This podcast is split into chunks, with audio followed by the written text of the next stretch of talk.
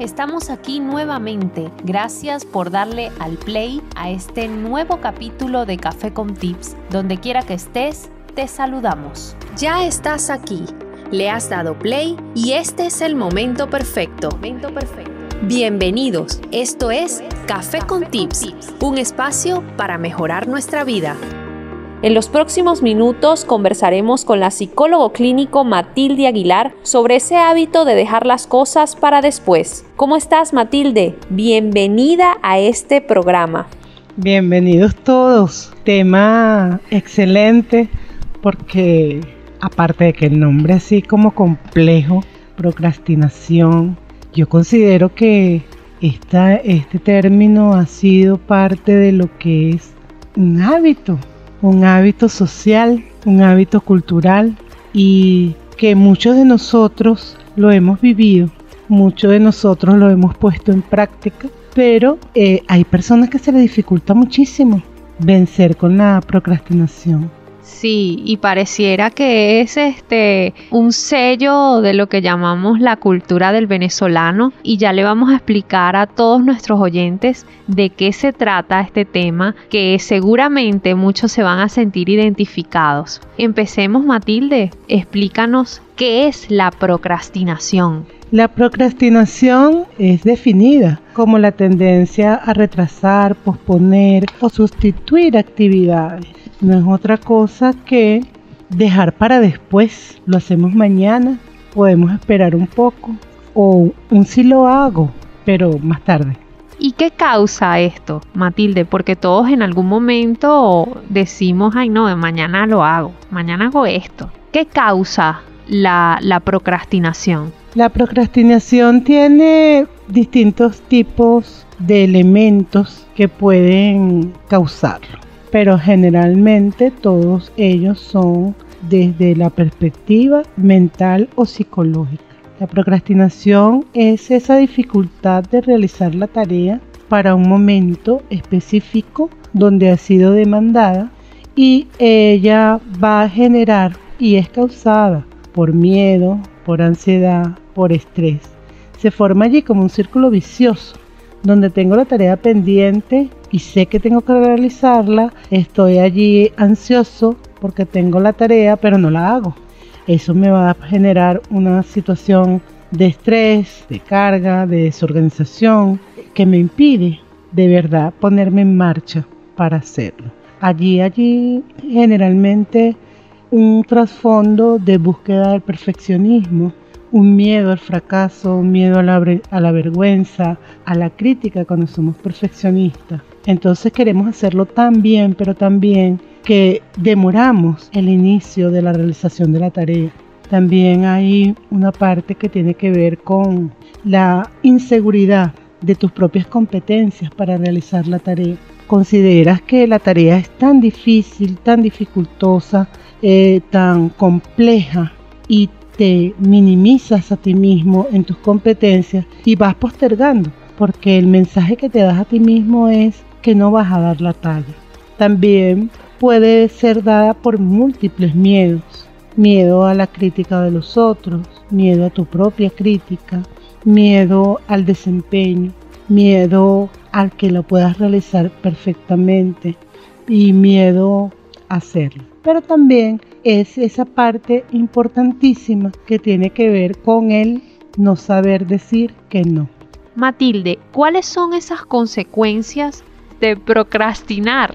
Las consecuencias de procrastinar son muchas, muchas porque la procrastinación, aun cuando nace del individuo, impacta en el ambiente, impacta en sus interrelaciones e impacta también en los roles que está desempeñando, porque la procrastinación no se da únicamente con unas tareas específicas, sino que se dan en múltiples tareas y en múltiples roles de los que nosotros eventualmente o generalmente desempeñamos.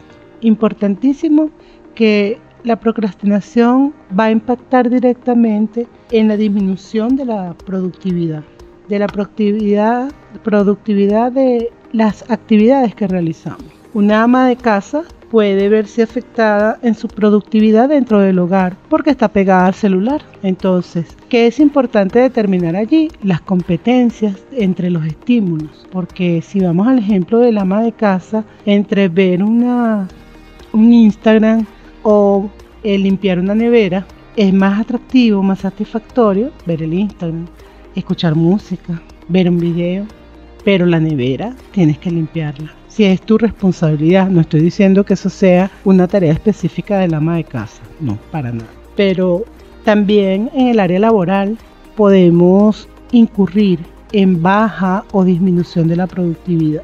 Esta baja o disminución de la productividad se ve cuando en un espacio laboral de oficina, por darnos el ejemplo, eh, tenemos unas tareas que realizar en determinado tiempo, las conocemos, pero sabemos y las calificamos como tediosas, como canzonas, como poco importantes y pueden competir con otros estímulos, como puede ser salir a tomarte un café, darte un receso, conversar con los compañeros de trabajo, eh, dar una vuelta, extender el tiempo del almuerzo, etc. Y cuando vienes a ver, esta desorganización va a producir en ti una baja o disminución en tu área productiva. Sí, y bueno, así también se ve el sinfín de ejemplos que podemos ver desde el área del rol en la, laboral, familiar. Pero también esta baja o descenso de la productividad va a producir en la persona un impacto. Un impacto cuando se evalúa en su eficiencia cuando hay una autocrítica, porque va a determinar y mostrar una disminución en la autoestima, porque tú te vas a calificar como menos efectivo que antes. Vas a comparar cómo venía siendo tu productividad y cómo es ahora, cómo podías ser más eficiente o eficaz y cómo eres ahora. Y esto puede ser un signo o un síntoma que puede mostrarte que estás procrastinando existe también el aumento de la ansiedad y el estrés, porque tienes allí una tarea engavetada, oculta, que no quieres ver, porque estás tratando de evitarla. Y eso te vas a anticipar a los hechos y se produce una ansiedad. Y ante la desorganización y el no deseo de ejecutar, se produce también una situación de estrés. La ansiedad va a llevar al estrés y esto va a producirse también en la aparición de somatizaciones físicas, somatizaciones que se pueden convertir en dolores de cabeza, en mareos, en vértigos, alteraciones de sueño, alteraciones estomacales y un sinfín de síntomas físicos. ¿Por qué? Porque existió una tarea no desempeñada, postergada y engavetada por miedo a ser afrontada. Eso también te puede conllevar, Matilde, a una sensación de fracaso. No sé si, si sea así, pero no te das cuenta de que algo pasa que no terminas lo que, lo que te propusiste hacer y entonces, oye, estás así como que te sientes que fracasaste y no descubres cuál es la razón porque tengo entendido que la mayoría de las personas cuando procrastinan buscan excusas Exactamente, la búsqueda de excusas y la no ejecución efectiva de, las actividades que te has planteado eh, van a producir, si tú puedes compararte a ti mismo con la eficiencia que pudieras tener antes, con la que tienes ahora, que estás en un círculo vicioso de procrastinación, tú vas a sentir una sensación inmensa de fracaso. Y esa sensación inmensa te va a avivar muchísimo más miedo, te va a dar una percepción de ti mismo errónea cuando no eres tú. Es el hábito que has adquirido de procrastinar lo que te está llevando al fracaso, lo que te está llevando a la insatisfacción, a la pérdida de control de las situaciones, a la pérdida de control de, de la ejecución que debes realizar tú mismo porque eres tú quien debe tomar el control de qué hacer, cómo hacerlo y cómo afrontarlo. Pero la situación del procrastinador es básicamente, en, primero compara, hacer la competencia entre los estímulos que están, que están presentes, ya como lo dije antes, entre una tarea aburrida, monótona o difícil con una tarea que te produce placer. Entonces es allí donde debemos tomar decisiones desde un control racional tomar decisiones y activarnos para poder decir, voy a salir de esta situación de procrastinación. Todas las tareas que procrastinamos son porque no nos producen placer. Generalmente no. Generalmente no es porque sean displacenteras todas las tareas que procrastinamos. Muchas veces procrastinamos ante actividades o tareas que, que, nos gusta hacer, que nos satisfacen, que disfrutamos plenamente hacer, pero se nos dificulta el arrancar. Qué difícil es dar ese primer paso, ese, ese como bajarse de la hamaca, poner los pies en el piso para, para ir a, a montarte en un caballo o a cualquier otra cosa que te guste, que te produzca placer. Pero se nos dificulta el arranque, no por pereza, que es muy distinto entre procrastinar. El perezoso nunca va a ser lo que tiene pendiente. El que procrastina sabe que lo tiene que hacer y tiene el compromiso de hacerlo y asume el compromiso y lo va a hacer, quizás no con la eficiencia con que debiera hacerlo, pero lo hace. El perezoso no. Y resulta que este elemento de, de postergar el inicio es parte de procrastinar, aun cuando la actividad sea placentera, que me gusta, que me satisface. Pero ese arranque, ese primer movimiento va lleno de inseguridad, va lleno de dudas, va lleno de la expectativa futura de ansiedad, pero con una visión negativa o una visión de que puedo demorarlo en el tiempo, de que todavía tengo tiempo para hacerlo, de que vamos a esperar un poco más para hacerlo mejor. Y resulta ser de que esta persona que espera ese poco más resulta trabajando bajo presión. Y al trabajar bajo presión se le va a generar una situación de estrés y hay personas que funcionan a través del estrés positivo que necesitan esa carga de estrés para poder activarse, que es que es como su motor, porque están, han creado el hábito de funcionar así. Hay quienes son muy eficientes y muy efectivos, pero la mayoría de las personas que procrastinan y actúan de esta manera, generalmente sus actividades, sus tareas no van a quedar tan bien hechas o bajo una visión crítica eh, positiva como ellos quisieran que, que pudo haber sido. Te recordamos que puedes seguirnos a través de nuestro Instagram arroba café y arroba abiertamente 2.0. Y ha llegado la hora, Matilde, de que nos deje esos consejos para combatir este mal hábito que es procrastinar. Lo principal que debemos hacer para saber si estamos en procrastinación o no es identificar, identificar las situaciones identificar las actividades que dejamos para después, identificar si nos cuesta iniciar una tarea a tiempo o no, identificar cómo es nuestra organización, cómo es nuestro uso del tiempo. Principalmente esto, porque para poder tener eficiencia y ser efectivo y productivo se debe tener disciplina. Y para poder tener disciplina hay que ser una persona organizada, planificada y tener un buen uso y manejo del tiempo. Esto nos va a permitir organizar todas y cada una de las actividades que desde nuestros distintos roles de vida podemos desempeñar y ejecutar efectivamente. Porque muchas veces se cae en si se actúa de manera desorganizada, sin un proyecto de vida, sin una agenda adecuada y bien manejada que tú puedas chequear al final del día, se cae en la fatiga mental. esa fatiga que produce embotamiento, cansancio, que tú no puedes mirar con claridad qué es lo que quieres hacer y cómo lo vas a hacer.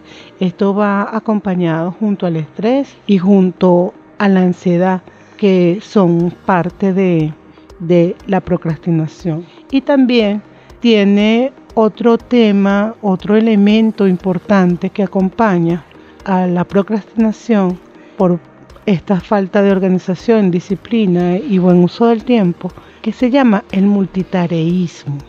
Muchas veces por no saber decir que no a tareas que simplemente no quieres hacer o que simplemente son distractores, como es en el caso de preferir un juego de celular a realizar un, texto escrito en la computadora que debes entregar mañana.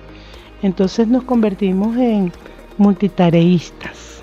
Empezamos a decirle que sí a todo, queremos hacer muchas tareas al mismo tiempo y ninguna de las que hacemos las hacemos bien o las hacemos en el tiempo adecuado.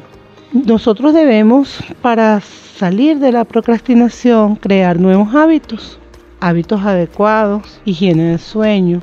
Tenemos que tener tareas claras, específicas, desglosadas en tiempo, este, en subtareas. Podemos empezar a hacer aproximaciones sucesivas de cada una de esas tareas, lo más cercano a lo que es el objetivo final. Si mi objetivo final es tener una vasija de barro, yo puedo empezar por ordenar el sitio donde voy a amasar la arcilla. Lo hago hoy. Luego busco las paletas con las que voy a moldear la arcilla. Y así hasta que meto mis manos en la arcilla y empiezo con un torno a moldear toda mi arcilla. Con un tiempo disponible para concentrarme en eso y poder terminar el producto que estoy esperando. Entonces vamos de paso en paso de tareas fraccionadas con una aproximación sucesiva. Es importante que para romper lo que tú dijiste iniciar hace un ratico, pues de, de que a veces nos cuesta iniciar, darnos un tiempo, poner una alarma. A esta hora voy a dar ese primer paso. En este momento voy a iniciar. Y simplemente pararte de hacerlo, dar ese primer paso. Te puedes centrar para establecer rutinas con las tareas poco atractivas. Por ejemplo, cuando a alguien no le gusta fregar los platos en casa, pero es su responsabilidad. Es una tarea poco atractiva, pero cada vez que veas un vaso fuera del lugar, vas al fregador, lo lavas y lo colocas en su sitio, vas a garantizar orden y limpieza y esa taza que en vez de acumular la pila de tareas inconclusas, y así lo simboliza, es la pila de tareas inconclusas, va a formar parte de un nuevo elemento de cambio porque estás creando una rutina desde la tarea más pequeña. Otro es planificar. Planificar tu tiempo, agendarlo, organizarlo y tomar decisiones estableciendo prioridades en cada una de esas tareas. Eso para que puedas manejarte, que tu guía sea un elemento externo. Y por último, organizar tu tiempo y chequear al final del día o al final de cada bloque del día, si es una procrastinación a nivel laboral o en otro tipo de actividades, hacer un checklist de lo que estás concluyendo. Así no te haya quedado perfecto o si diste solamente el primer paso, empezar a dar el checklist de que iniciaste. Es importante que se descanse la mente y dejar de presionarse uno mismo. Con la organización, la disciplina y el uso adecuado del tiempo, vas a poder delegar en un ayudante externo, como pudiera ser tu agenda, muchos de esos pensamientos que te van generando ansiedad y estrés, pero con la determinación de que debes hacerlo. Si no puedes hacerlo a través de pequeños pasos, simplemente es hora de que midas ¿Qué tanto está afectando la procrastinación a tu, a tu vida en tus distintos roles y busques ayuda profesional? Porque de hecho los psicólogos, sobre todo los psicólogos cognitivos conductuales, nos ayudamos y orientamos a la organización de proyectos de vida a través de romper con uno de los, estos elementos o estos hábitos dañinos como es la procrastinación. Excelente, Matilde. Eh, creo que debo buscarme una agenda organizar mejor la que tengo, porque ciertamente utilizo agenda, pero es un desastre. no, eh, la ves. no, sí, sí la veo, pero, pero soy un poco desordenada, aunque en mi desorden tengo mi orden. Pero, pero sí creo que me hace falta un poco más de organización. Y bueno, para eso es este programa, para que nos demos cuenta de todas esas cosas que podemos mejorar para mejorar nuestra vida cotidiana. Y bueno, quienes nos escuchan, a parar esa procrastinación, a dejar de ponernos excusas para no lograr lo que nos proponemos, porque todos somos capaces de lograr nuestras metas. Entonces, bueno, ha llegado la hora de despedirnos, se nos agotó el tiempo y te invitamos a que nos escuches en un próximo Café con Tips. Será hasta la próxima. Gracias por acompañarnos. Si te ha gustado este podcast, compártelo. Tal vez a alguien le pueda servir. Si quieres estar atento a las novedades y no perderte ninguno, sígueme en redes sociales en Café con Tips